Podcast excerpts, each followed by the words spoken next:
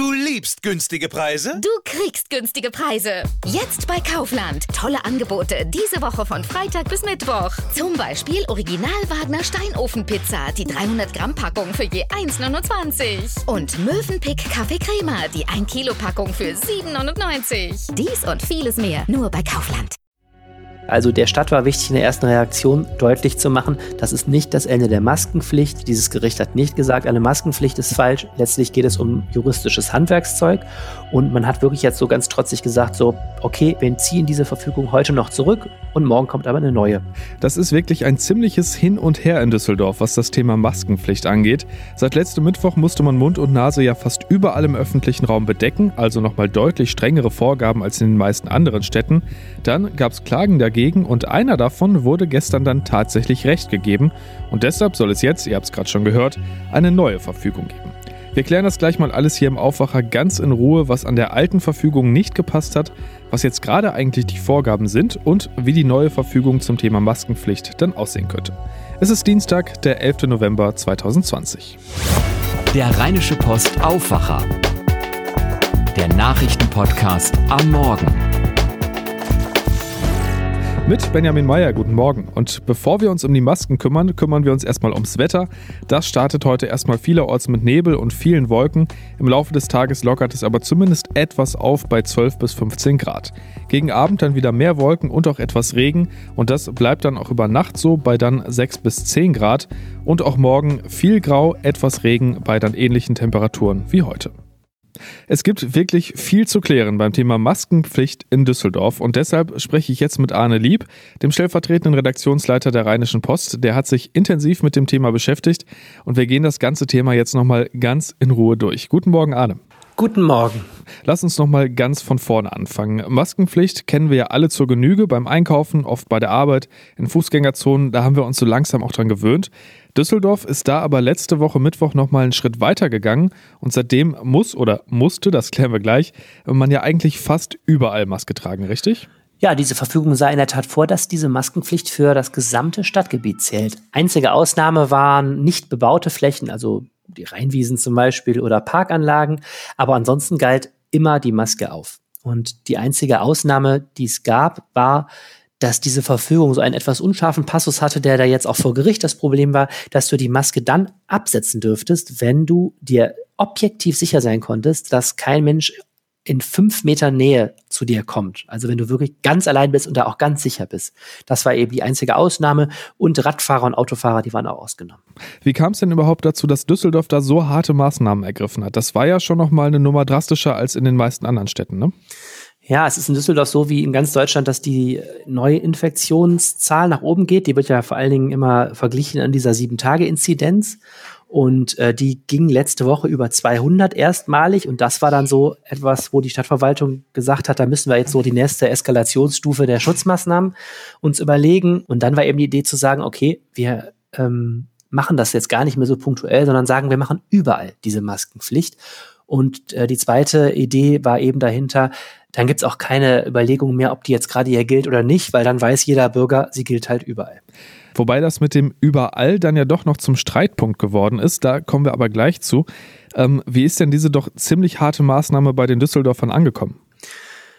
Das ist, ähm, obwohl hier, glaube ich, ein breiter Rückhalt ist, natürlich für solche Corona-Schutzmaßnahmen so sehr mittel angekommen, weil die Leute schon das Gefühl hatten, das ist ein sehr breiter Eingriff in ihr Leben und ich hatte schon das Gefühl, viele Leute fanden es einen Tick zu weit, weil klar, auf der Schadowstraße oder auf der Königsallee, wenn du einkaufen gehst, da die Maske zu tragen, das tun die Leute. Und das tun sie auch ohne, glaube ich, dass man ihnen eine Strafe androhen muss, allergrößten Teil. Aber die Vorstellung, dass du irgendwo in deinem Wohngebiet in, ich sag mal, Ordenbach oder in Wittlar oder in Venhausen oder so, dass du da auf dem Weg zum, keine Ahnung, zum Kiosk, wo du eh keinen triffst normalerweise, jetzt auch eine Maske tragen sollst, das fanden, glaube ich, viele Leute schwierig. Und dazu kam eben, dass die ähm, die, der genaue Text schwierig war. Es war auch nicht so richtig definiert, wo andere Ausnahmen sind. Was ist mit Radfahrern? Was ist mit Kindern und so weiter?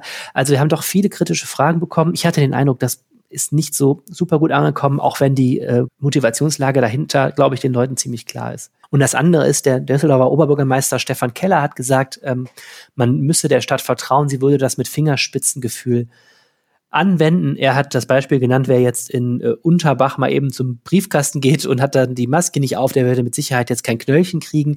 Also da wurde angedeutet, so hart wird es dann nicht durchgesetzt, aber auch das schafft eben so einen Graubereich, wo du jetzt nicht weißt, ist das jetzt schon zu viel und so weiter. Ich hatte das Gefühl, Leute waren schon sehr verunsichert davon. Und dann gab es ja tatsächlich auch mehrere Leute, die geklagt haben und gesagt haben, das funktioniert so nicht.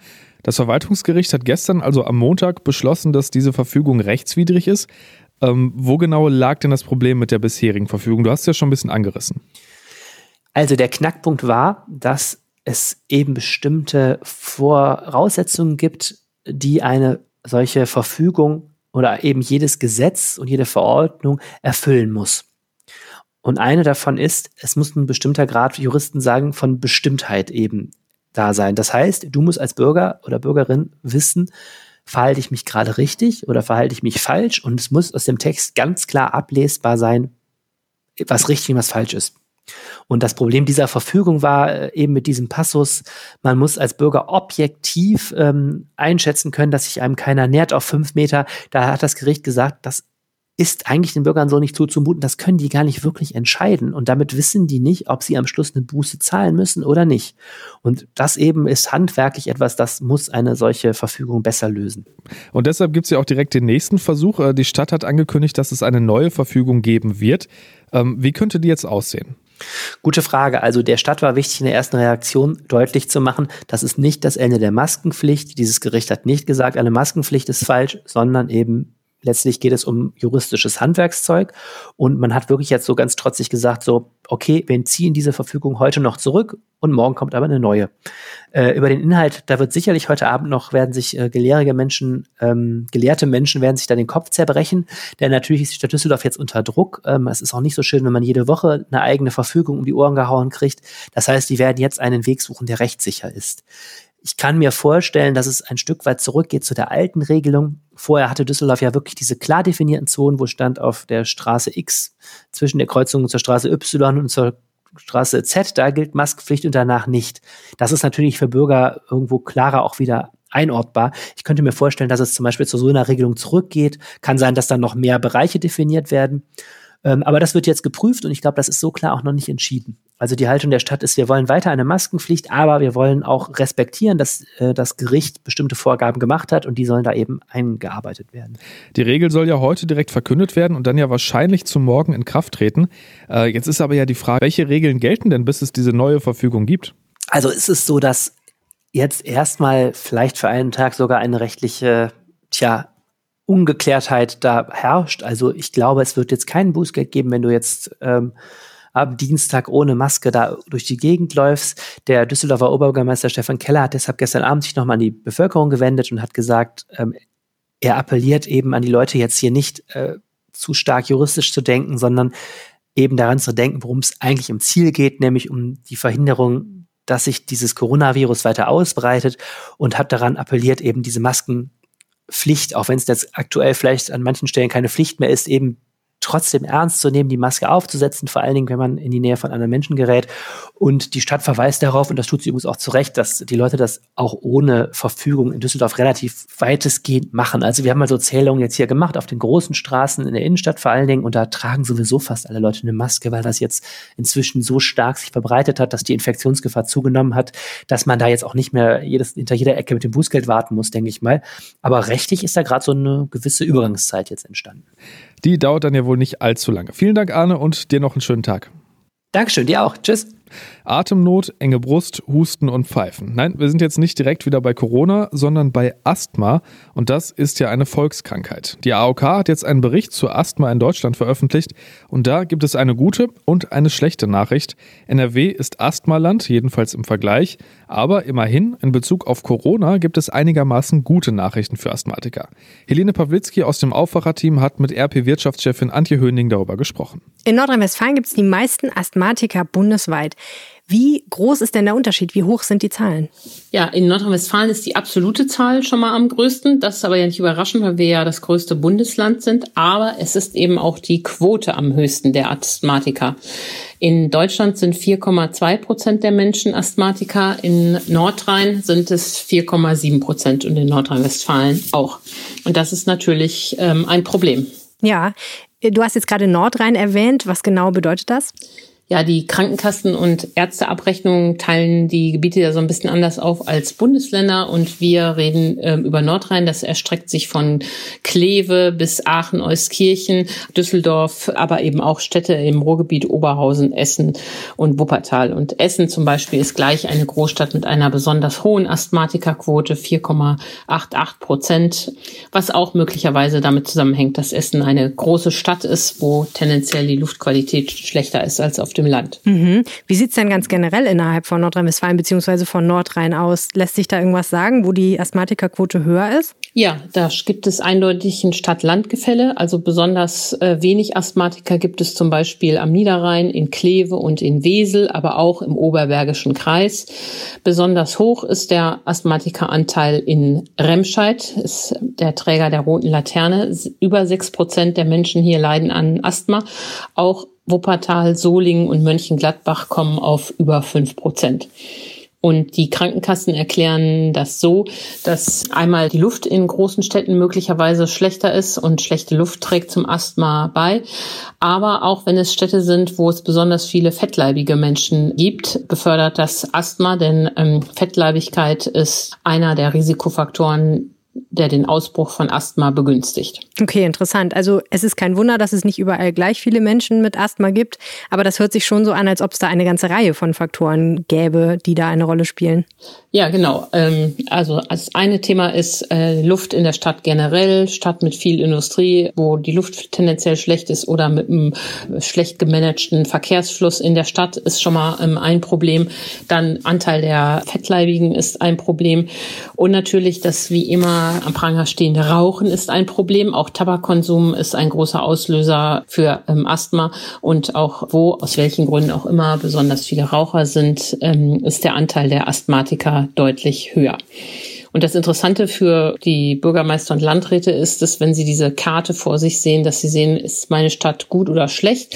Und äh, was kann ich also im Punkto Luft nicht nur für die Allgemeinheit tun, sondern speziell für die Asthmatiker, die eben einen großen Teil äh, oder einen beträchtlichen Teil ja doch ausmachen. Okay, das erklärt jetzt auch, warum die AOK das überhaupt veröffentlicht. Genau, das ist der Sinn der Maßnahme, einmal sich dann einen Überblick zu verschaffen, Hinweise zu geben, was man besser machen kann und mehr da in Vorsorge gegebenenfalls zu stecken, wobei das natürlich schon sehr äh, mittelbare Effekte sind, aber trotzdem ist ja ein interessanter ähm, Hinweis für den Bürgermeister. Absolut. Und so eine Krankenkasse freut sich natürlich, wenn es möglichst wenig chronisch Kranke gibt, denn die sind natürlich relativ teuer wahrscheinlich, ne? Ja, genau. Es gibt ja verschiedene Formen von Asthma. Das eine ist das allergische Asthma und das andere ist das nicht allergische Asthma. Wenn man an so einem allergischen Asthma leidet, das äh, Huckepack mit Heuschnupfen ist, hat man da eben leider auch oft äh, viele Jahre, wenn nicht das ganze Leben was davon und muss eben entsprechend auch von den Ärzten behandelt werden. Es gibt auch Asthma, was nur kurze Zeit auftritt. Und vor allen Dingen äh, kann es auch sein, und das ist eine große Hoffnung, dass wenn Kinder Asthma haben, dass sich das in der Pubertät auch auswächst. Da gibt es einen sehr spannenden Befund noch, wie ich finde, der auch durch die Zahlen im Rheinland bestätigt werden, dass nämlich bei äh, Jugendlichen und Kindern bis 14 Jahren sind Jungen deutlich stärker von Asthma betroffen als Mädchen. Im Erwachsenenalter kehrt sich das dann allerdings um. Da sind Frauen häufiger betroffen als Männer. Und das erklären die Ärzte und Kassen so, dass es dabei immer darum geht, wie äh, klein und eng die Bronchien sind. Und ähm, bei, äh, bei den Jungen sind sie äh, eben im Schnitt ähm, kleiner als bei den Mädchen. Darum wirkt sich das so aus. Und äh, später kehrt sich das aus dem gleichen Grunde eben um. Und äh, auch das begünstigt Asthma, wenn der ganze Atemwegsapparat kleiner ist und die Beengung dort stärker ist. Total interessant. Jetzt können wir dieser Tage natürlich nicht über so eine Atemwegserkrankung reden, ohne mal kurz das C-Wort zu benutzen, nämlich Corona. Wie sieht's denn da aus? Sind Menschen, die Asthma haben, tendenziell auch in größerer Gefahr, schwer an Covid-19 zu erkranken? Ja, das fand ich auch genau die spannende Frage. Und am Anfang der Pandemie sah es ja so aus, als äh, würde Asthmatiker zu einer besonderen Risikogruppe gehören, was ja auch so plausibel scheint. Beide Krankheiten setzen an den Atemwegen an. Jetzt äh, berichtet die AOK und äh, sie hat sich da ja mit Wissenschaftlern und auch Ärzten natürlich beraten ähm, und die schreiben das für sie auf, dass Asthma-Patienten doch kein höheres Risiko haben, an Corona zu erkranken als ähm, andere Patienten. Also die üblichen Risikofaktoren Alter, Übergewicht spielen natürlich da auch eine Rolle, aber nicht ähm, das Asthma als solches ist kein zusätzlicher Risikofaktor. Und ich finde, das ist echt eine beruhigende Nachricht ähm, für die bald halbe Million Asthmatiker in Nordrhein. Auf jeden Fall. Herzlichen Dank, Antje Höning. Sehr gerne. Schauen wir noch, was heute noch Thema werden könnte. Und eines davon ist auf jeden Fall der 11.11. .11. in Köln. Karneval ist abgesagt, das habt ihr alle mitgekriegt. Jetzt ist aber eine Kundgebung für den Tag angemeldet worden und zwar vom Bündnis Querdenken. Deren Demo ist ja am Wochenende in Leipzig völlig aus den Fugen geraten. 20.000 Menschen hatten da demonstriert und massenhaft gegen die Auflagen zur Eindämmung der Pandemie verstoßen, also vor allem gegen die Maskenpflicht. Die Kundgebung an der Deutzer Werft in Köln ist allerdings durch eine Auflage der Stadt auf 100 Teilnehmer begrenzt. Und Bundeskanzlerin Angela Merkel berät sich heute unter anderem mit EU-Ratschef Charles Michel über islamistischen Terror. Neben Michel und Merkel sollen bei der Videokonferenz auch der französische Präsident Emmanuel Macron, der österreichische Kanzler Sebastian Kurz und EU-Kommissionschefin Ursula von der Leyen dabei sein. Hintergrund sind die jüngsten Attentate in Dresden, Nizza und Wien. Danach hat es Forderungen nach einer besseren Koordination innerhalb Europas beim Kampf gegen den Terror gegeben. Und das war der Rheinische Post Aufwacher am 10. November 2020. Habt einen schönen Dienstag und bis dann. Mehr bei uns im Netz www.rp-online.de